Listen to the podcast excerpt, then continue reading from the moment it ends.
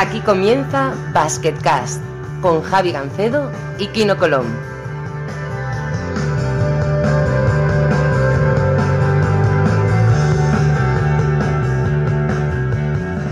Hola a todos y bienvenidos a una nueva edición de Basketcast. Soy Javi Gancedo desde Barcelona y desde Estambul. Como siempre tenemos a Kino Colón. Kino, ¿qué tal?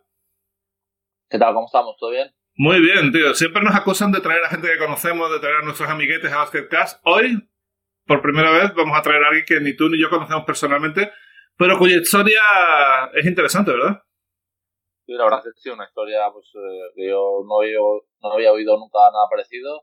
Y bueno, pues te la has sacado ahí un poco de la manga, así que seguro que lo disfrutaremos mucho. Damos la bienvenida a, bueno, a Pedro Calles, eh, entrenador del Rasta Bechta en Alemania, quinto clasificado de la Liga Alemana, recién ascendido y revelación de la temporada. Pedro, muy buenas. Hola, ¿qué hay? Encantado de soldados. Muy bien, pues nada, oye, eh, lo primero, felicidades por la temporada tan espectacular que lleváis. Para un recién ascendido debe ser impresionante meter al equipo tan arriba en la clasificación, ¿no? Muchas gracias. Sí, como bien dices, yo creo que nadie en sus mejores pensamientos eh, pensaba que a esta altura de la temporada el equipo podría estar clasificado en la, en la situación que estamos. Pero bueno, es fruto del trabajo diario y poco a poco han sucedido las cosas y el equipo ha ido creciendo.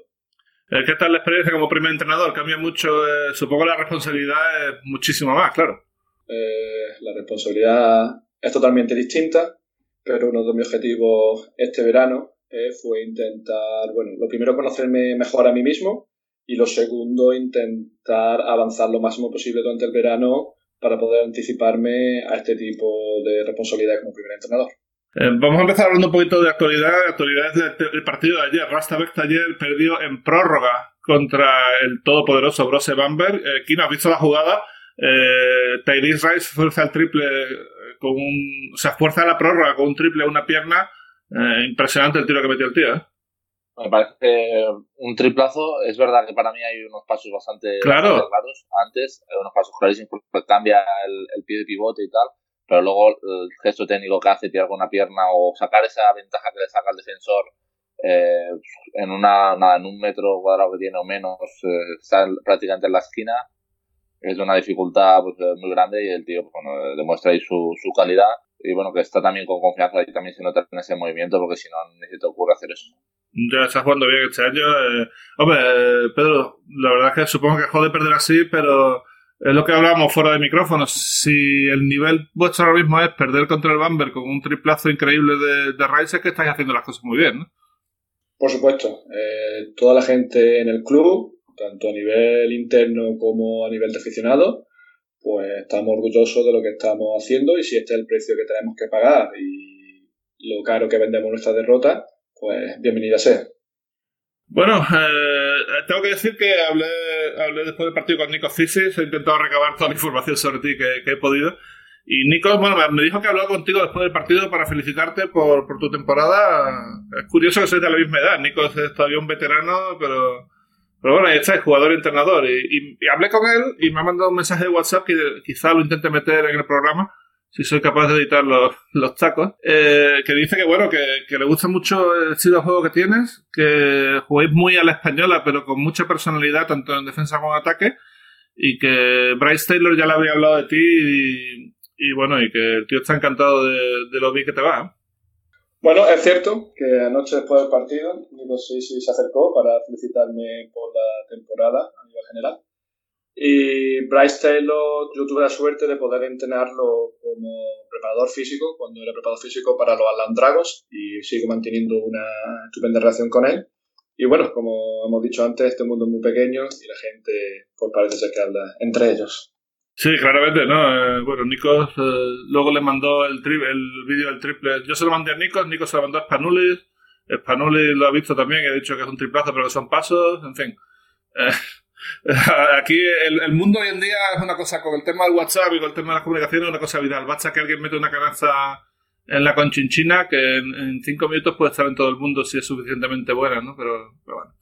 En fin, eh, hablando de triples sobre la bocina, este no fue solo la bocina, fue un poco antes, pero Kino el otro día forzó la prórroga con un triple contra tu Telecom. No hubo suerte en la prórroga, creo que es casi sin gasolina. Pero bueno, ¿cómo fue la jugada de, del triple? Creo que fue un rebote o algo así, ¿no? Sí, bueno, pues eh, habíamos estado, empezamos el partido bastante mal. Eh, a la media parte perdíamos de 12, un partido muy importante para nosotros. Y la segunda parte les dimos, eh, pues yo creo que jugamos muy, muy bien, mucho más agresivos. Y bueno, al final ellos también tuvieron algún, alguna parte de, pues, de, meter canastas muy difíciles.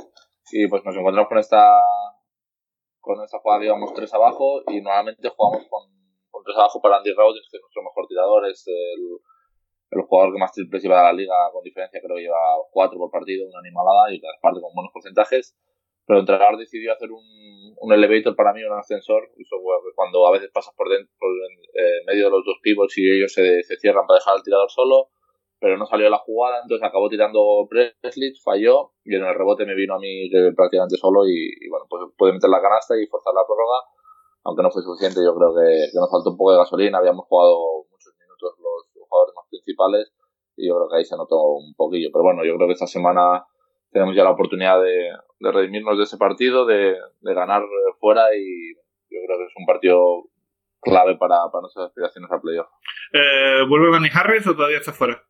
Parece que, que se va a tomar una semanita más. Eh, está teniendo problemas con, con, el gemelo, no sé si es el gemelo o el Aquiles o por, por, esa zona. Y parece que esta semana tampoco podrá estar. También es verdad que lo notamos mucho contra, contra Tour Telecom, nuestro máximo anotador pero bueno, yo creo que esta semana tenemos una, como he dicho antes, una oportunidad muy buena y, yo creo que, tenemos que sacar un poco el carácter y ganar allí fuera. Sí, jugué contra el Bujushek Mese, eh, equipo que lleva cuatro eh, victorias menos que vosotros, pero jugáis fuera de casa, con lo cual eh, este partido es de los que hay que ganar sí o sí. Me refiero, si queréis entrar en playoffs tenéis que ganar a todos los rivales que estén por debajo vuestra, que es la única manera de, bueno, de aseguraros que, estaréis ahí a final de temporada, ¿no? Sí, nos quedan ocho partidos y bueno, pues ahora lo fácil es calcular cuántos eh, necesitamos para ganar y tal, pero bueno, yo creo que hay que ir partido a partido y este es uno de los, de los más importantes, de los que están marcados con la crucecita en el vestuario, así que bueno, yo creo que, como he dicho, es una gran oportunidad para nosotros. Eh, se puede, y solamente si puedes, ¿eh? ¿eh? Hay un pivot en el otro equipo que se llama Denis Kirikli. Este tío sí. es muy buena gente y la verdad es perdí el contacto con él y si puedes, salúdalo de mi parte. Es, un heavy metal de primera. El tío tiene una colección de guitarras brutal, le gusta mucho el rock duro y es una cosa rara. En, normalmente la gente no tiene estos gustos musicales, pero el tío es un, metalero de primera. Además toca la guitarra que te caga, es impresionante. Sí, no sabía, no sabía. Aparte, bueno, a la primera vuelta no jugó mucho porque tenían un pivot de ellos que, bueno, que estaba un poco dominando a base de rebotes y, y puntos la liga y ahora lo ha fichado Budugnos y ahora pues ahora está siendo titular porque no, no, no han fichado ningún otro de momento. Así que ahora juega como unos 30 minutos. Joder, madre mía. Bueno, Pedro, supongo que estás muy centrado en la Liga Alemana. Siendo tu primer año, debes estar. No sé si viendo mucho baloncesto aparte de la Liga Alemana o no, pero, hombre, digo yo que, que poco, ¿no? Bueno, como tú dices, me centro en la Liga Alemana, pero ligas, por supuesto, como la española y, por supuesto, a competiciones internacionales como Euroliga y Eurocup, pues las intento seguir. Claro, eh, ¿te ha llamado algo la atención, eh, sobre todo en Eurocup, eh, la marcha de Alba Berlín, por ejemplo, que está jugando excelente, creo, en Eurocup? Sí, sus números, especialmente durante la liga regular, eh, a nivel ofensivo, creo que era el equipo que estaba liderando a nivel de puntos, puntos por posesión, porcentajes de triple. Y bueno, no solamente lo hace en la competición europea, también la competición doméstica es un equipo muy atractivo de ver y de, y de ver cómo juega. ¿sí? Eh, luego hablaremos de, de, Eurocup, pero sí que ya aprovechando te quería preguntar por ahí García Renese, no sé si siendo los dos únicos entrenadores españoles en Alemania, no sé si habéis tenido la oportunidad de hablar o si habláis regularmente, ¿cómo es la relación entre tú y Aita? Bueno, pues he tenido la suerte y el placer de cuando vinieron a jugar aquí a Fecta, eh, que vinieron precisamente de Turquía, de jugar la, la Eurocup, pues de salir a, a, cenar tanto con él como con Imar Ojeda y de todo el cuerpo técnico de la Berlín, ¿no? Y ese ha sido, digamos, el contacto más directo que he tenido con Aito. Al margen de eso, pues me considero un forofo o un gran seguidor del baloncesto que hace Aito, no solamente ahora en Alba Berlín, sino también durante muchos años atrás.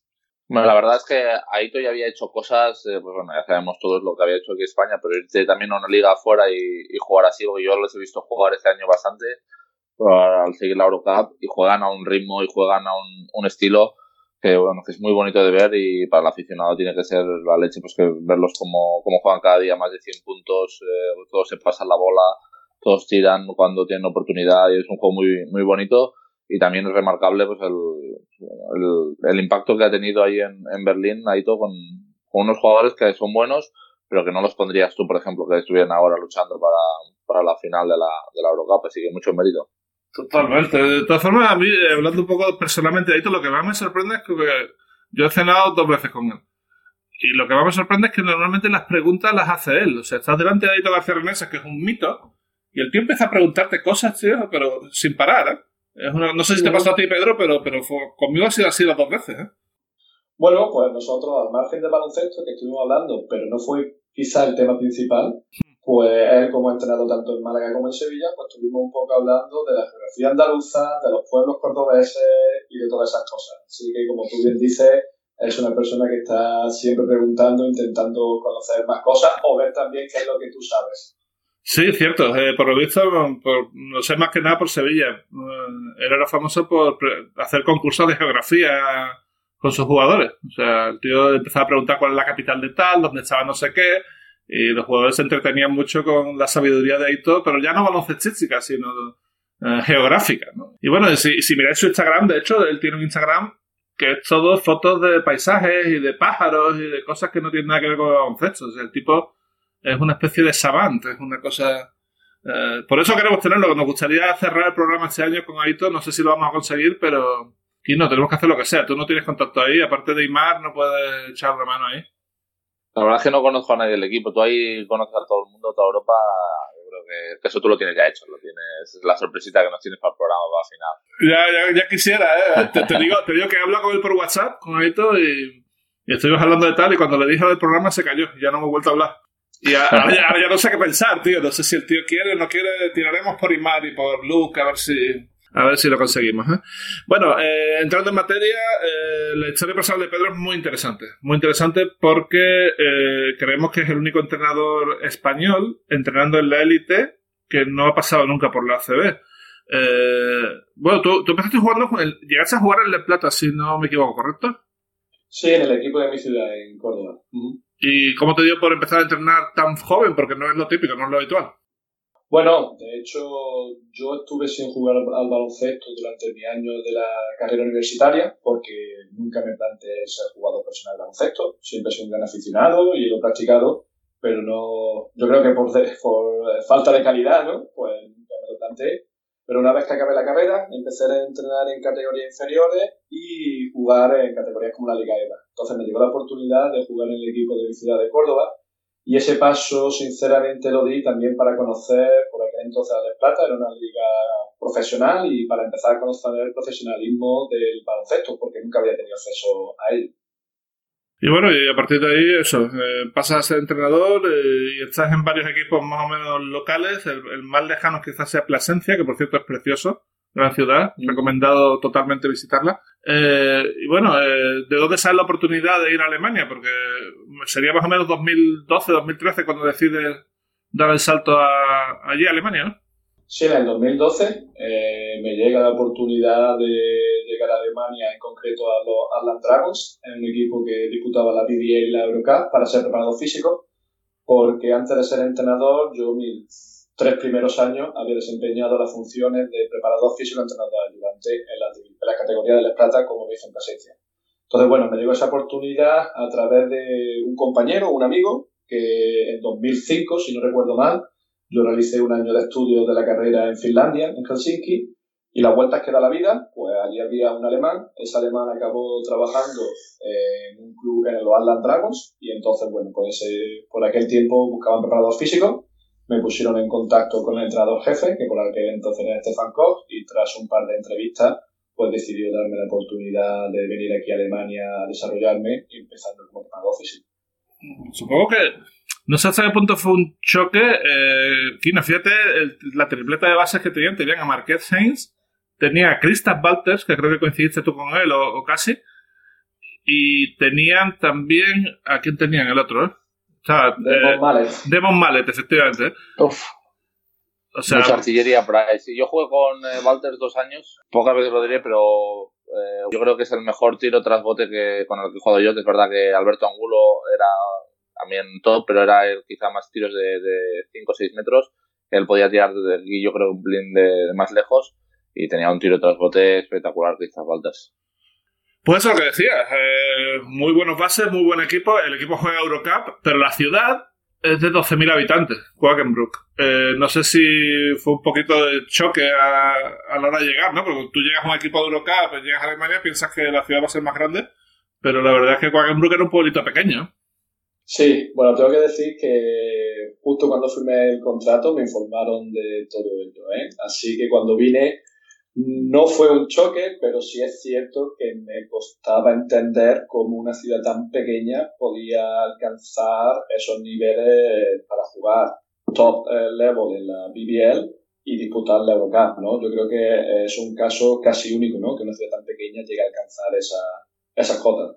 Yo no recuerdo un equipo de Eurocup en una ciudad más pequeña, la verdad. Eh, no, no se me ocurre así a bote pronto nada, ¿no? Pero 12.000 habitantes estuvieron tres años consecutivos, los tres primeros años tuyos o los tres años que estuviste allí eh, jugando en Eurocup. Y bueno, ¿qué tal la experiencia, no? Porque llegaste a jugar la Eurocup juntos, me refiero cada uno por su lado, eh, la última temporada de Erland Dragons. Lo que pasa es que no llegaste a jugar uno contra el otro, faltó poco, pero no fue así. El sorteo fue no fue el mejor posible en este caso.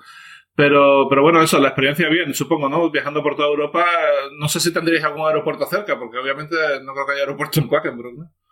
No, naturalmente no hay aeropuerto. El aeropuerto más cercano es Bremen, que se encuentra a 45 minutos, pero no es un aeropuerto muy internacional o con muchos vuelos internacionales. Entonces la gran mayoría de vuelos lo hacíamos desde Hamburgo o desde Düsseldorf, que ya son dos horas y media en autobús hasta el aeropuerto. Estas cosas a veces pasan, aquí no. Eh, geográficamente un, equipo no está lejos, pero logísticamente sí. Eh, yo me imagino, por ejemplo, siempre tengo la, perspectiva de cuando, de cuando yo viajaba a ver al caja como aficionado fuera. Un sitio al que no he ido nunca es Murcia, porque tengo una conexión malísima, tanto desde Barcelona como desde Sevilla. No podía, no podía ir para allá porque se tardaba muchísimo. Y para mí Murcia estaba más lejos que, digamos, Berlín. ¿eh? eh estas cosas pasan. Sí, pasan y, por ejemplo, yo que he estado en, en Kazán, que ya está todo lejos, pues de ir, a, por ejemplo, a cualquier equipo que, que no tenga aeropuerto en, su ciudad, para nosotros era prácticamente un infierno, porque ya, te, haces las 7 o 8 horas que normalmente hacías y luego tenías que coger el bus y quizás hacer dos horas y media más y eso al final es lo que, lo que te mataba un poco. Y como tú dices, al final quizá era más lejos un viaje a Lituania, que está mucho más cerca de Rusia, que a Alemania, que ya ibas y ibas directo al pabellón. Entonces, bueno, son cosas que, que pasan y los jugadores agradecemos también tener un aeropuerto, un aeropuerto cerca. Eh, como entonces estás de preparador físico y, entrenador de, bueno, de mejora de jugadores, eh, supongo que eso es algo para tener en cuenta eh, cuando, cuando, se, cuando, se prepara un equipo, ¿no? El hecho de que eh, vas a tener que hacer dos horas y media de autobús sí o sí cada, cada semana prácticamente, ¿no? Por supuesto, yo creo que el hecho de jugar dos competiciones internacionales no solamente es la carga de partido, sino incluso más el tema de la planificación de los viajes y entender que el viaje en sí mismo es una carga para el jugador. ¿eh? Por supuesto hay que tenerlo en cuenta a la hora del proceso de entrenamiento. Eh, hay equipos, eh, lo digo porque ayer eh, Olympiacos va a Gran Canaria y le cae una paliza terrible. Y en parte, tanto el entrenador visitante como el local, Pedro Martínez, decían que probablemente el motivo era el, el no haber hecho el viaje bien, el no el no estar acostumbrado a hacer un viaje tan bestia. ¿Es algo a lo que un jugador se puede acostumbrar? El saber que cada dos semanas, cada semana te va a tocar un viaje pues de 6-7 horas. Pues mira, justo ahora eh, mi mujer ha recibido aquí, hemos recibido la visita de, de su primo y venía desde Atenas y él llegó pues a unas horas, no sé si aterrizó aquí en, en, Estambul a las 4 de la mañana y justamente se voló en el mismo vuelo que, que volaba al Olympiacos para irse a, Gran Canaria. Entonces, eh, bueno, me, ha recordado un poco a mi época de, de Kazán, que volábamos a cualquier hora y bueno, al final son 8 horas, que pasa de, normalmente hacíamos muchos días de noche. Entonces no duermes bien, no descansas. Encima, pues bueno, todo lo que conlleva un viaje tan largo. Entonces, eh, a veces necesitas un par de días para, para recuperar y es un poco, pues, yo creo que no es la, no se ha de utilizar de excusa, pues al final ellos estaban jugando muchísimo, entrar en, en playoff, tienen aún opciones, pero es una derrota que, que les puede hacer daño. Y, pero bueno, es verdad que, estas cosas se van acumulando y ya estamos en, en marzo y las piernas y el, cuerpo lo van notando. Mm, Pedro, ¿qué te parece el tema? O sea, ¿el jugador se puede llegar a acostumbrar a, a esas siete horas de, viaje cada semana o es muy difícil? Yo creo que no, tal y como está planteado ahora mismo el baloncesto europeo, no nos queda otra, o sobre todo los clubes que disputan dos competiciones.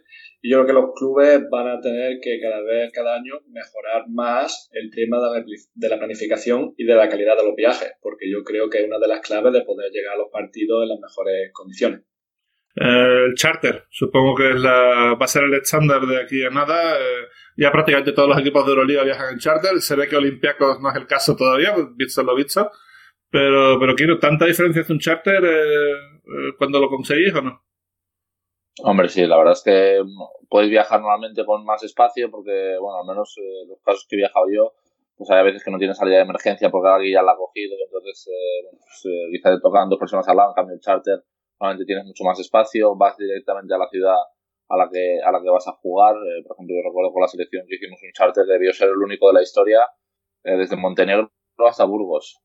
Entonces, eh, bueno, pues claro, al final nosotros reíamos, digo, el único viaje así, pero al final no fue perfecto porque llegamos muchísimo más descansados de que quizá el viaje que debía hacer Montenegro o Eslovenia en su, en su caso, que le tocaba ir a a Burgos y bueno, al final pues eh, es verdad que jugamos súper super descansados y tal y entonces yo creo que físicamente lo notas, psicológicamente también lo vas notando a lo largo de, de un año, son muchos viajes, muchos partidos y bueno, pues uno de los problemas que, había en Kazán o yo creo que hay en, en general es eso, que los viajes son muy largos y que hay un momento quizá que bajas un poquito el, listón y bueno, los demás siguen a tope. Eh, bueno, además yo creo, Pedro, que se nota la diferencia. Por ejemplo, Zalgiris empezó a viajar el año pasado en charter y llegó a Final Four. Recuerdo la eliminatoria entre Lokomotiv Cubán y Gran Canaria que se cogieron un charter desde Krasnodar, tuvieron que parar en Sicilia o por ahí para repostar porque no llegaban. Eh, pero bueno, ganaron el partido. Al final, el descanso del jugador y el llegar fresco a, un partido, por muy lejos que esté, es clave, ¿no? Por supuesto. Eh, quizás entrenadores años atrás hemos cometido el, error de solamente pensar en la carga de trabajo y no tener en cuenta todo el proceso de descanso y yo creo que hoy en día eso está mucho más presente y todos los clubes y entrenadores lo tienen en cuenta porque es clave para el rendimiento deportivo. Ajá. Bueno, eh, siguiendo para adelante, eh, Bryce Taylor es la persona que, digamos, te, te recomendó, que dicen, para, para meterte en el Rasta Vecta.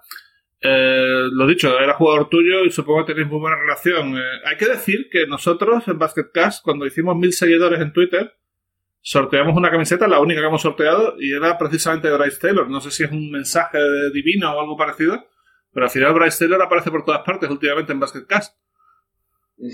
Bueno, yo puedo decir de él que es una gran persona y un estupendo profesional, aparte de un gran, jugador. Y cuando Arland Dragons anunció que no seguía compitiendo en la máxima competición alemana, él estaba jugando por aquel entonces en el Bayern Múnich y el entrenador ayudante de aquel Bayern Múnich era Andreas Wagner, que ya había, se había comprometido de manera oficial a ser el primer entrenador de Rasta para la temporada siguiente. Y por aquel entonces se, se, se encontraba buscando entrenador ayudante y bueno, y Andreas Wagner me llama diciendo que le han hablado de que Bryce Taylor le ha hablado de mí y bueno, y empieza a entrevistarme porque quería conocer de mi, de mi disponibilidad para sumarme al cuerpo técnico de la eh, parece que la meritocracia bien entendida, me refiero, el, trabajar duro y el, eh, tienen más impacto en Alemania que en otros países, ¿no? Eh, tú has trabajado bien en Arlandrago en tres años y lo normal es que te salga una oferta mejor, ¿no? está bien, ¿no? Parece que el carácter alemán va un poco por ahí, ¿no? Bueno, eh, ellos yo creo que se fían mucho de las personas que les, recomiendan y en este caso, bueno, a mí lo que me comunicó Andreas Wagner, que si Bryce Taylor le recomendaba a una persona, por supuesto la tenía que tener en cuenta, ¿no? Entonces, bueno, así surgió la oportunidad de venir a este club y la verdad que encantado, ¿no? De que Bryce Taylor, que no sé exactamente qué fue lo que dijo, pero que me ayudara o que me recomendara para sumarme a este proyecto. ¿Ves, Kino? Sería fenomenal que alguien confiara en ti como la gente del Rasta confía en Bryce Taylor, ¿eh? Sí, la verdad es que sí. Bueno, al final eh, es, fiarte mucho de uno. También es verdad que luego tú haces la entrevista y tal, pero bueno, yo creo que los inicios de, carrera todo el mundo hemos tenido a alguien pues que nos ha ayudado, que nos ha dado la confianza que otro no nos haya dado. Yo, yo por ejemplo, en mi caso, yo pasé de eh, prácticamente de no jugar a la selección catalana cuando ya hacía en Lerida hacía pues, eh, muchos puntos y asistencias y tal, a que Luis Gil confiara en mí, me pusiera de base titular desde eh, prácticamente el primer partido en la, selección española y claro, ahí se me abrió otro, otro nuevo mundo. Pues quizás si Luis Gil pues, hubiera seguido los consejos de los anteriores o no hubiera confiado en mí, eh, pues vete a saber cómo hubiera ido la carrera deportiva mía. Entonces, bueno, yo creo que siempre hay alguien al principio que, que te ayuda, es, es bonito ser, estar agradecido, saber quién, quién te ha ayudado siempre y bueno, pues eh, en este caso yo muy agradecido de, de Luis Gil, que fue quizá el primero que, que me puso en, esa órbita. Buena gente, Luis Gil, sevillano. Eh, aquí los entrenadores andaluces reivindicándose. ¿eh? ¿eh? Pedro allí haciéndolo muy bien en, Alemania. Luis, bueno, tiene una trayectoria también espectacular.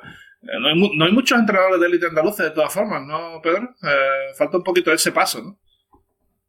Sí, es cierto que no hay muchos. Eh, creo que, bueno, tampoco en Andalucía hay muchos clubes para poder desarrollarse para llegar a ese nivel, porque quitando Unicaja de Málaga, que es el único, actual, el único equipo andaluz actualmente que milita en la CB, ha estado Cajasol y también antiguamente Cebronada, pues quizás no, no, sea fácil, ¿no? Pero yo creo que la afición y la pasión por el, por el deporte y por el oficio está ahí en muchos de nosotros y espero que poco a poco sean más los que puedan alcanzar eh, el máximo.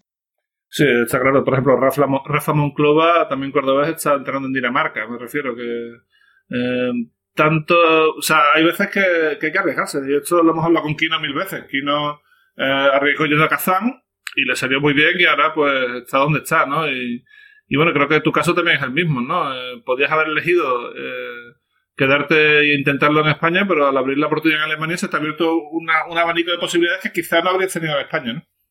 Por supuesto, eh, yo creo que hay que ser valiente en la toma de decisiones, por supuesto sabiendo a lo que te puedes enfrentar si la cosa no sale bien, pero yo siempre he creído que hay que ser valiente y dar paso adelante. Y en este caso, pues tras siete años aquí en este país, pues bueno, me encuentro muy bien y le recomiendo a todo el mundo que, que cuando tengan oportunidad, por muy difícil que aparezca al principio, con paciencia y con mucho trabajo, yo puedo hablar de mi experiencia, pues se pueden ir dando pasos poco a poco hacia adelante. Em, eh, hay una de las preguntas, normalmente en Twitter eh, aceptamos preguntas de la gente, voy a, voy a anticipar una eh, que nos han hecho, que si hablabas alemán antes de ir a, antes de irte a Alemania o no. Pues mira, te voy a contestar. Ni lo hablaba antes de irme, ni lo hablo bien después de siete años, por muy, por muy raro que, parezca. Eh, no lo hablaba. Aquí todo se desarrolla en inglés a nivel de baloncesto.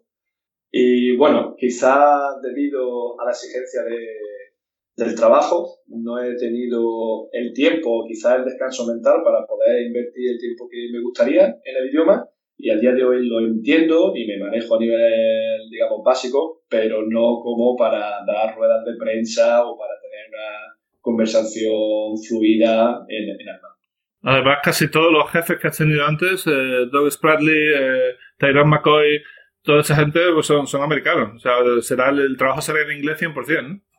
Pero tengo que decir que también mis otros dos entrenadores jefes alemanes, como Stefan Koch y Andreas Wagner, todas sus sesiones, todo su, su trabajo lo hacían en inglés. De hecho, yo recuerdo perfectamente mi entrevista con Andreas Wagner, que yo le comunico que yo no hablo en alemán y me dijo que para él no necesitaba en ningún momento que su ayudante hablara alemán porque él dirigiría todas las sesiones y sería todo el trabajo en inglés.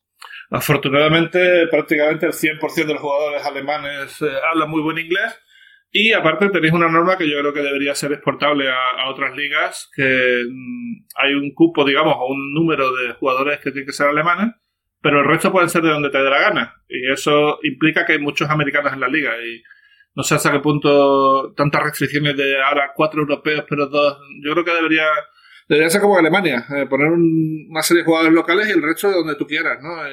y eso ayuda en el sentido de que el funcionamiento de la liga alemana será en inglés al 100% el idioma es el inglés y yo es una norma que a mí personalmente también me gusta porque desde mi punto de vista evita el problema, evita un problema, que es el tema de los pasaportes. Aquí el pasaporte, digamos, europeo o Cotonou tiene la misma, el mismo valor que un pasaporte americano, con lo cual evitas ese tipo de problemas que a veces han surgido en otras ligas con el tráfico de pasaportes o ese tipo de, de situaciones. Bueno, no sé si me equivoco, pero creo que la, Liga Española es la única que tiene esta norma, ¿no? Porque bueno, la rusa y la, y la turca también tienen la misma de...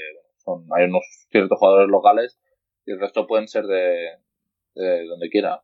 Mm, es fomentar un poquito el mamoneo, el tema este que dice Pedro de, pasaportes que jugadores que al final, al principio, en la ley Bosman, eh, los grandes beneficiados eran los americanos con pasaporte, gente que ha hecho mucho dinero a base de, no contar como extranjeros, ¿no? Pero una vez que se eliminó esto, creo que, por ejemplo, en Euroliga, yo creo que una de las mejores decisiones que, hicimos fue eso, el, quitar todas las fronteras. Eh, si un equipo en Euroliga quiere jugar con 11 chinos, puede hacerlo sin problema. Y creo que por ahí va el, baloncesto. Cuanto menos límites, mejor. No sé si estaréis de acuerdo. Bueno, yo es verdad que creo que tiene que haber una base de, jugadores locales. Eh, yo creo que eso siempre es bueno para, para que la afición se identifique para, bueno, para el crecimiento de, los propios equipos. Claro, al final, eh, imagínate, en Madrid no tuviera jugadores españoles, pues eh, al final los jugadores que están creciendo con el básquet en, España, diría, si es que al final no puedo llegar a, Madrid, no puedo llegar al Barça, tal, entonces, yo creo que, eh, crecer sabiendo, viendo que hay jugadores españoles en el Madrid o Barça o estos equipos, pues que te ayuda mucho y creo que es parte para identificarse, pero el resto yo creo que, al final eh, tendría que haber más igualdad como se hace en, el resto de Europa. Eh, Pedro, ¿tu equipo qué peso tienen los jugadores alemanes? Porque supongo que al final eh, no puedes jugar con seis jugadores solamente, por mucho que dejas seis americanos o, lo que sea, el, jugador nacional tiene que terminar jugando, ¿no?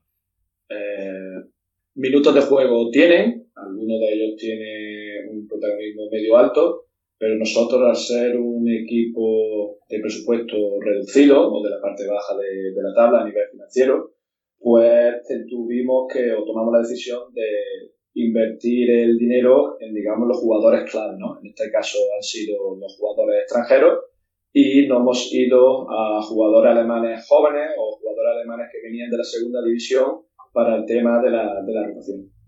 Entiendo. Bueno, eh, total, llegas a, resumiendo un poquito la historia, eh, llegas a Becta, poquito a poco vas subiendo de importancia y te proponen ser primer entrenador. ¿Cómo es ese momento? Debe ser espectacular, ¿no? Sí, porque además eh, se produce una vez que el equipo asciende a la primera división, el año pasado, cuando conseguimos pasar a, la final, porque aquí los dos equipos que en la segunda división que disputan la final suben de manera directa. Y bueno, eh, se había hecho oficial unas semanas atrás que el entrenador Doug Spralle no continuaría eh, el año que viene y el equipo pues me llama diciendo que su primera opción para el cargo de entrenador jefe es la mía y que, que, pensaba al respecto. Bueno, pues la verdad que me pilla de sorpresa, eh, consulto con, con mi familia, con mi mujer en este caso, con mi agente, y una vez valorada, valorado los pros y los contras, porque yo tenía un año más de contrato como entrenador ayudante también, pues decidimos, o decidí en este caso, dar ese, dar ese salto. Eh, con 35 años además, o sea, jovencísimo para, para la élite. Eh, bueno, eh, no, no, te pareció? Porque claro, el Rasta había, había bajado las dos veces que estuvo en la Bundesliga y no pensaste un poco, uff, vaya donde me estoy metiendo, ¿no? Sí, yo había sido parte de una de las veces que conseguimos el ascenso, pero el año siguiente automáticamente descendimos, además con un balance negativo, solamente dos victorias a lo largo de la toda temporada. Y, por supuesto, muchos interrogantes cuando se hizo oficial esa decisión, ¿no? De darle la oportunidad a un entrenador rookie o joven para la primera división y para el tercer intento del club en afrontar este reto, pues muchos interrogantes se abrieron. Pero bueno, eh, yo tenía confianza en mí mismo y en lo que podíamos alcanzar trabajando juntos. Y a día de hoy, bueno, pues los resultados han superado con, de largo a, la, a las mejores expectativas. Sí, bueno, eh, estáis quintos. De hecho, estáis cuartos en la tabla, pero porque la Berlín tiene cuatro partidos menos. Y lo normal sería, si todo va normal, que, que bueno, que, que, superen, estéis quintos, pero de todas formas queda, queda todavía bastante liga como para subir alguna posición. Y parece que, que estáis encaminados para ir a playoffs, lo cual eh, para un equipo recién ascendido llegar a playoffs es impresionante, ¿no? Sí, a ver, eh, podemos hablar del, de la, a nivel clasificatorio, de la posición que estamos ocupando en este momento. Como bien has dicho, aquí en la BBL la segunda vuelta no es calcada a la primera, es decir, hay equipos con más partidos que otros, no es una segunda vuelta, como digo, igual que la primera, con lo cual es difícil calcular en qué puesto. Pero yo no, nosotros no nos centramos mucho en eso, nosotros de lo, en lo que nos centramos en el trabajo y en seguir creciendo y mejorando nuestra seña de identidad. Una de las cosas de las que estamos más satisfechos en el equipo es que sabemos lo que hacemos y los otros rivales también saben lo que hacemos en el sentido de que saben a lo que se enfrentan. ¿no? Hemos conseguido dotar al equipo de una señal de identidad y vamos a seguir trabajando en esa dirección, independientemente de cuál sea el resultado final clasificatorio. Eh, bueno, tu background como preparado físico hace, o por lo menos hace que nosotros intuyamos que, que tu equipo debe estar físicamente al 100%. Me refiero que una de las grandes virtudes del Rasta será que es un equipo muy físico y muy intenso y bueno, y muy preparado para la batalla, ¿no? Bueno, eh, cuando afrontamos el recruiting, el tema de fichar jugadores, uh, sabíamos que el tema de talento o, o, calidad iba a ser complicado, ¿no? De, de, competir con los grandes presupuestos de la liga, ¿no? Entonces nos centramos más en, en carácter y a mí me gusta construir los equipos desde el aspecto defensivo, porque creo que se puede influir más en el juego desde la defensa que desde el ataque. Y eso es lo que hemos estado trabajando en la señal de identidad. Entonces, como bien dices, somos un equipo agresivo atrás, que intentamos poner al equipo rival en aprieto e intentar anotar también transition offense, situaciones de, de contraataque o transición ofensiva. Eh, Kino, para un base, digamos, rival, el típico equipo físico que te presiona todo el campo debe ser muy molesto, en el buen sentido, ¿eh? no lo digo de mal, de mal rollo, sino me imagino que, eso, que es el típico equipo que, que, es difícil jugar contra él. ¿no? Sí, bueno, al final es siempre más cómodo cuando alguien no te presiona, cuando los pick and roll son más pasivos y tal, pues yo creo que para todos los jugadores es, es mucho más cómodo. Entonces, bueno, al final yo creo que, que, bueno, que jugar así a presionar, a ser agresivo y tal, también te hace ponerte más en, en partido. Y una vez que coges dinámica positiva, yo creo que también es eh, más bonito y esto me recuerda un poco también a la época que nosotros estuvimos en, en Bilbao, que teníamos una defensa muy agresiva y tal, y que, bueno, pues al final eh, la defensa pues te hacía, te hacía tener más confianza en el ataque y fue un año también muy, muy bonito y muy bueno para nosotros. Eh, yo debo decir que en las últimas 48 horas he conseguido ver un partido de, del Rasta, por informarme un poco, obviamente. Y debo decir que primero no me parece que sea un equipo de tan poca calidad, creo que joder, juega muy bien al baloncesto y hay gente con talento. Pero lo que sí me recuerda es el espíritu, me recuerda un poco, eh, salvando la distancia, porque hace ya veintitantos años de eso, del Limos de Malkovich, que era un equipo eh, el, el, mejor preparado físicamente de todos en la Euroliga, cuando ganó la Euroliga en el 93, eh, que, bueno, que ganaba a base de estar mejor preparado tanto táctica como físicamente que el resto. Y me da la sensación de que el, el equipo va un poco por ahí. Está intentando suplir vuestra supuesta falta de calidad con, con, con, preparación. Está claro que el trabajo es algo que está ahí y se, se, puede hacer y que lo puede hacer todo el mundo, ¿no? No es algo que tenga que depender de como la altura o el talento, ¿no? Me refiero, trabajar puede trabajar todo el mundo, ¿no?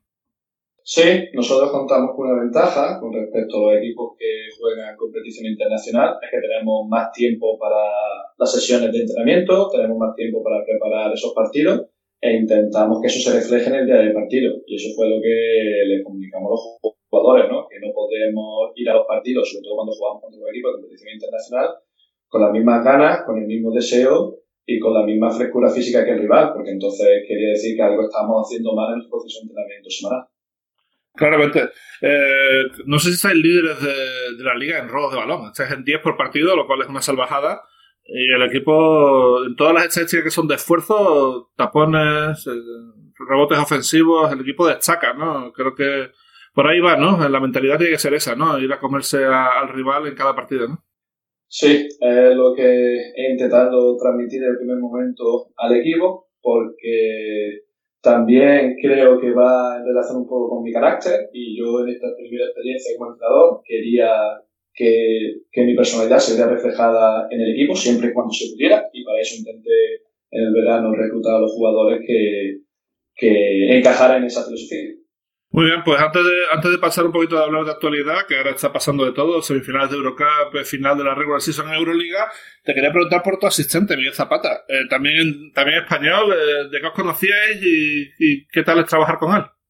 Bueno, pues trabajar con él, yo personalmente estoy encantado, ¿eh? porque tengo la suerte de tener un gran profesional a mi lado con una gran experiencia a lo largo de su carrera. conocer, nos conocemos desde hace muchos años, desde que yo estudiaba la carrera universitaria de Inés en, en Granada y él se encontraba siendo entrenador ayudante por aquel entonces del CB Granada en la, en la ACB. ¿no? Entonces, cuando tuve la oportunidad de, de incorporar la figura de entrenador ayudante al equipo, no tuve ninguna duda que Miguel Zapata sería una, una gran incorporación, una gran persona y una profesional. Eh, esto pasa mucho. La persona que confías, eh, vas con ella a muerte. Pasó, por ejemplo, Obradovich, eh, 20 años después, de, o veintitantos años después de trabajar con Izquierdo en, el Juventud, eh, cuando se fue Itudis, lo primero que hizo cuando fichó por Fenerbahce fue fichar a Izquierdo, que no, que no había tenido, no había trabajado con él en 20 años, pero confiaba en él. Eh, no, eh, la confianza entre entrenador y entrenador asistente es clave, ¿no? Básica en baloncesto, ¿no? Es clave, sí. Al final que, bueno, para un jugador también de tener un, entrenador asistente al que el entrenador le tenga confianza y tú puedes hablar con él y sabes que, que el mensaje pues también te está llegando al entrenador o que las respuestas son parte de las que te daría el, entrenador, pues es eh, fundamental porque al final el entrenador no puede estar para quizá para todas las medio tonterías, un poco hablando así de, todos los jugadores. Y entonces, bueno, también a la hora de entrenar ayuda muchísimo, eh, de resolver dudas, de tranquilizar a un jugador, pues, darle paciencia o cualquier cosa. Entonces yo, bueno, he tenido suerte de tener buenos segundos entrenadores y siempre que soy un equipo me intento apoyar bastante en esa, en esa figura y eh, tengo la suerte de que muchos me han, me han ayudado pues, a, a, pasar un mejor año o algún problema que he tenido pequeño de, de por qué no había jugado, por qué hacemos eso. Pues, al final un segundo entrenador te lo puede explicar perfectamente y ayuda mucho. Fantástico. Bueno, vamos a hablar un poco de, de Euroliga. Eh, supongo que el equipo del momento, no sé si estaréis de acuerdo, es Panathinaikos. Lleva cinco victorias seguidas, ha ganado en Moscú con un triple un poco churro de Calater. Eh, y viene de ganar la Vasconia un partido súper raro que ganaban por. Hicieron la primera mejor parte de la temporada, según Pitino, ganaban por 23 puntos a Vasconia. Y luego eh, no solamente les remontaron, sino que Vasconia se llegó a poner por delante en una segunda parte súper rara que al final terminó ganando eh, Panathinaikos, pero, pero bueno, eh, cosas que pasan. El caso es que lleva cinco, cinco victorias seguidas y, se ha metido de lleno en, la lucha por el playoff, ¿no?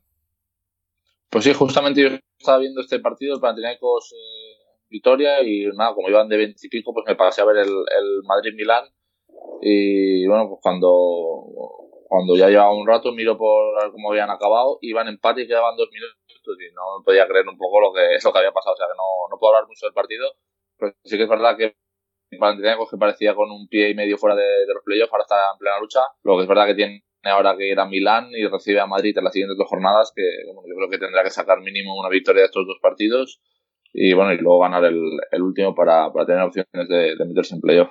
Uh, Pedro, ¿hay algún equipo que te esté sorprendiendo, especialmente en la Euroliga? ¿Algo que te haya gustado en la competición este año? Bueno, es un equipo que he seguido durante todo el año, es el Zalgiris Kaunas, baloncesto que practica me parece muy interesante, pero he de decir que a nivel de resultado el Barcelona de, de Pesic, eh, creo que está a pesar de la derrota ayer en el último segundo, ¿no? Con un tiro de Peter Ponen sobre, sobre la bocina, pues creo que también está eh, realizando una temporada bastante exitosa. Después de los dos últimos años que no habían, se habían consolidado Eh, sí, la primera vez que el Barça va a entrar en playoff con nuevo formato, lo cual indica cierto progreso. Y es cierto que Zalgiris ha, perdido muchos partidos apretados y ahora, ahora es un poco de racha, pero creo que no va a ser suficiente. Eh, creo que se ha quedado un, poco cortos para ir a playoff. Una pena porque, como dice Pedro, aquí no, eh, quizás sea de los equipos que mejor baloncesto juegan. Sí, pues bueno, un equipo que, ya el año pasado hizo el salto definitivo para, para que todo el mundo hablara de ellos. Es un equipo, como hemos dicho alguna vez, que gusta mucho de ver porque también tiene la cultura esa del extra de jugar inteligente eh, jugar a bastantes puntos también, que para el aficionado siempre es, es bonito y bueno, pues, eh, yo creo que este año han tenido un pelín de mala suerte algún algún resultado ajustado y eso al final te, te va marcando y que este año yo creo que hay mucha igualdad del, del 5 al, al 10, 11 pues van a quedar apenas dos o tres victorias y bueno pues eh, algunos equipos, buenos equipos se van a quedar sin, sin poder disputar el playoff. Es así, la Euroliga cada vez eh, sube el nivel eh, y bueno, y, no, no, no quiere decir, o sea, el equipo que queda noveno décimo no quiere decir que no sea un gran equipo de baloncesto. Es que el nivel de la Euroliga cada vez es mayor y, y bueno, y, y es lo que hay.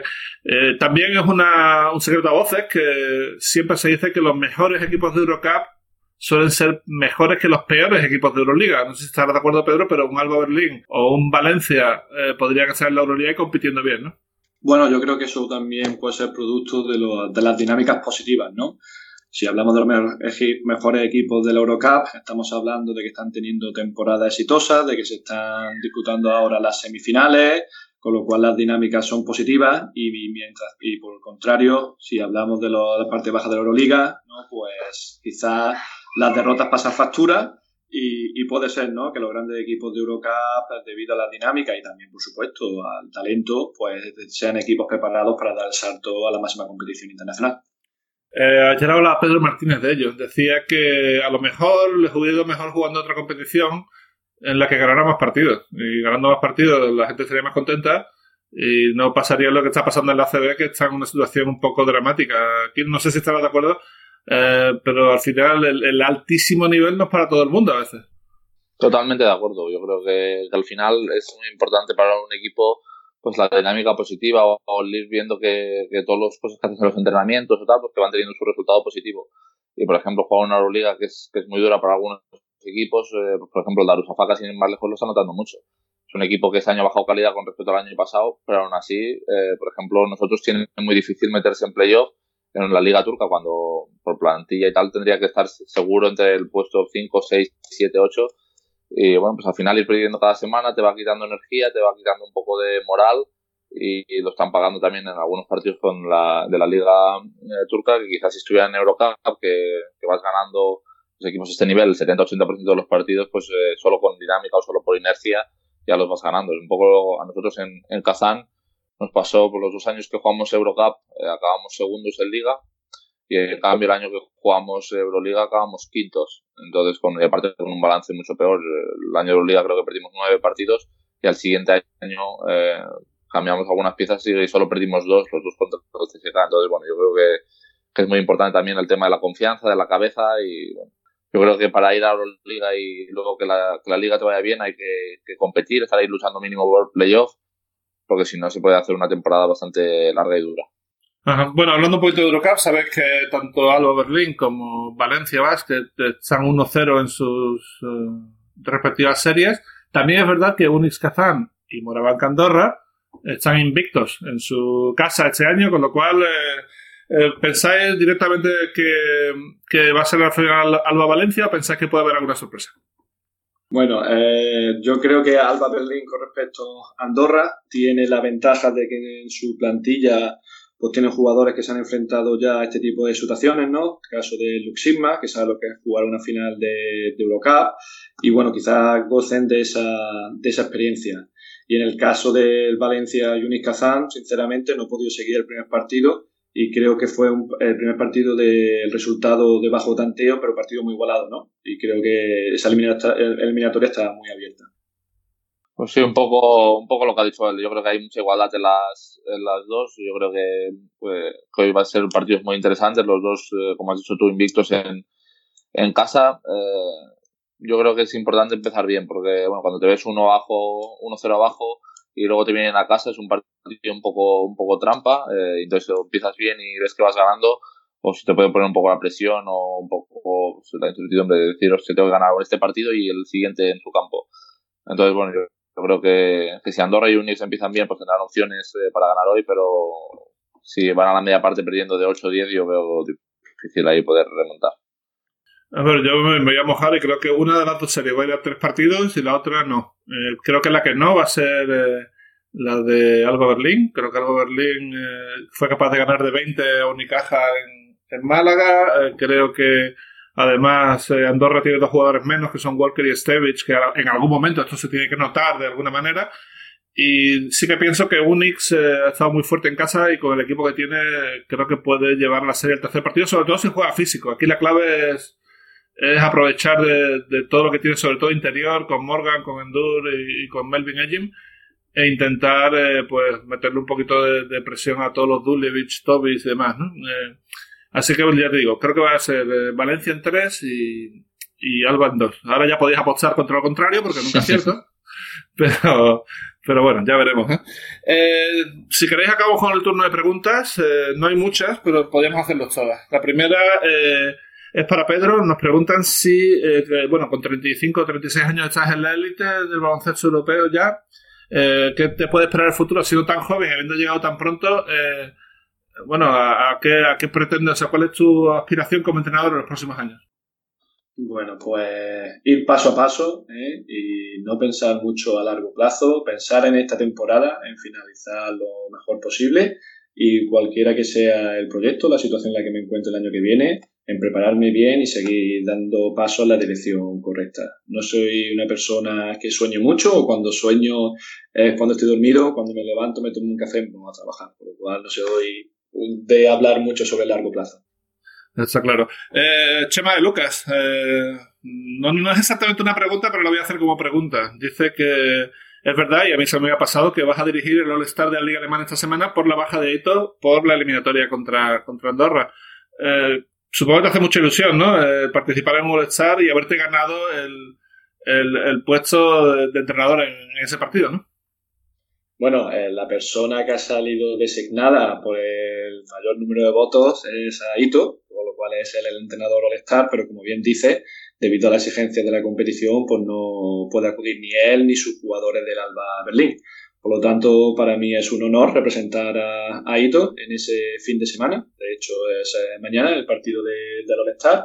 Y bueno, y adquirir una experiencia más, conocer a jugadores, conocer a entrenadores y seguir disfrutando de esta experiencia vamos a seguir por lo siguiente. María os pregunta a los dos, tanto a Kino como a Pedro. Pregunta, eh, a Pedro le pregunta qué es lo mejor y lo peor del básquet alemán.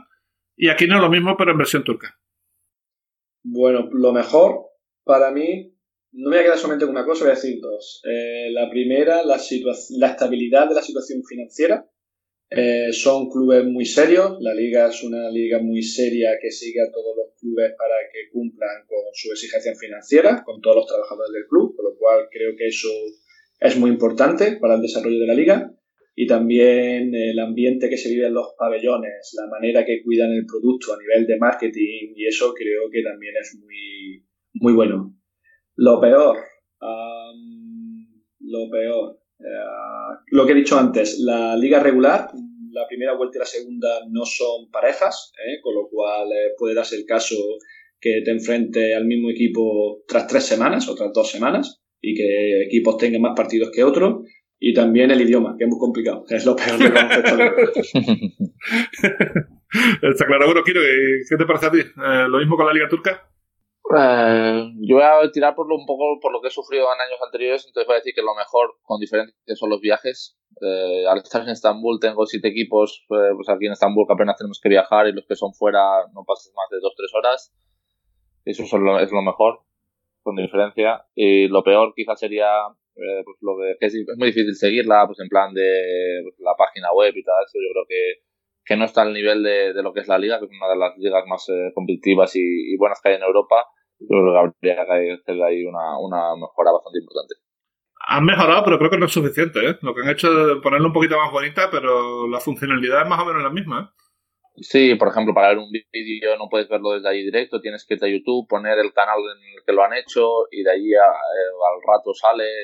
Luego tampoco hacer como un resumen del partido, van poniendo cosas sueltas eh, para ver, lo que sé, eh, los, por ejemplo, ahora hay un partido aplazado que se aplazó por lo de la, selección, aún no se sabe cuándo se va a jugar o qué día y tal, entonces bueno, es un poco en eso, en la organización ahí están un poco mal para lo buena que es la, que es la liga, repito. Está claro, bueno, eh, te quería preguntar también, ¿has ido ya, has hecho el viaje a Bandirma? Porque ese sí que es el único viaje chungo, ¿no? Hay que coger un barco o no sé qué. Bueno, tengo, lo hacemos en dos o tres semanas, pero me han dicho que son solo dos horas en bus o una hora en, barco, que es de, los facilillos también, o sea que no es... Citaba Afion, que sí que, estuvimos seis horas en el, en el bus, el resto estamos a menos de dos horas y media en bus o, vuelo, así que bueno, ya te digo que ha un año muy cómodo en plan de viajes, he podido estar mucho rato en casa con la familia y así que también he aprovechado para, para otras cosas. Sí, como por ejemplo hacer el podcast. El podcast, algo con mi hija, hemos sacado todas cosas bueno, la última pregunta es de la web moetebasket.es para Pedro. Nos preguntan, tras haber alcanzado la LED Plata como jugador con 25 años, ¿Qué le llevó tan joven a centrar su carrera en entrenar y hasta dónde cree que podía haber llegado como jugador? Bueno, pues creo que hemos hablado un poco antes de eso. Yo nunca me había planteado mi carrera profesional como jugador y tomé ese paso de jugar a nivel de plata porque era mi ciudad y también porque pensaba que me, que me podía ayudar, como así fue, para conocer el baloncesto profesional. Por lo cual creo que a nivel de jugador no es muy lejos. Y lo que me dio el motivo por lo que quise ser entrenador, bueno, ya lo llevaba madurando desde mi paso por la etapa universitaria, que cuando acababa, acabara mi licenciatura quería seguir formándome a través de los cursos de entrenador y seguir dando pasos para lo que era mi sueño, ¿no? Que era estar en contacto con el baloncesto desde los banquillos. Y yo tengo una pregunta. ¿Tú como entrenador te ficharías a ti como jugador o no? No, sin duda no. sin ninguna duda. Banquillazo, ¿eh? Banquillazo. Totalmente, para agitar, para agitar la toalla. podemos, podemos, podemos hacer un combo aquí, base de élite, entrenador prometedor y y luego jefe de prensa con experiencia, podríamos tener aquí un equipo bueno, ¿no? Podríamos... El director deportivo, tú puedes hacer de todo, Javi, vas sobra, macho, y conoces a todo el mundo. Si no, fichamos a Nico Cisis y, ahí sí que ya, eh, si te crees que yo conozco a todo el mundo, espérate que algún día metamos a Nikos, que vas a flipar, ¿no? Es increíble lo que, lo que, lo que controla el baloncesto y la cantidad de gente que conoce a Nikos. ¿eh? En fin, bueno, eh, Pedro, muchísimas gracias por pasarte por Basketcast. Muchísima suerte al Rasta en todo lo que queda en Liga y, mucha suerte en el futuro. De verdad, nos ha hecho mucha ilusión contar contigo en, este podcast. Gracias a vosotros por vuestro tiempo y vuestro interés. Y nada, aquí no, la semana que viene más, supongo. Ya veremos. Ah, sí, la semana que viene tenemos el, podcast aplazado de redes sociales con Álvaro y con Gaby. Eso puede ser interesante. Sí, muy interesante. Por esta semana tengo que decir, por, un poco por mi culpa, que el club me puso ahí, bueno, un, acto y tal, no, no pudimos hacerlo, así que vamos a hablar para la semana que viene. Pues nada, gracias a los dos, eh, un abrazo y gracias a todos eh, los oyentes por seguir aquí. Nos vemos la semana que viene aquí en Basketcast. Hasta aquí Basketcast con Javi Gancedo y Kino Colombo.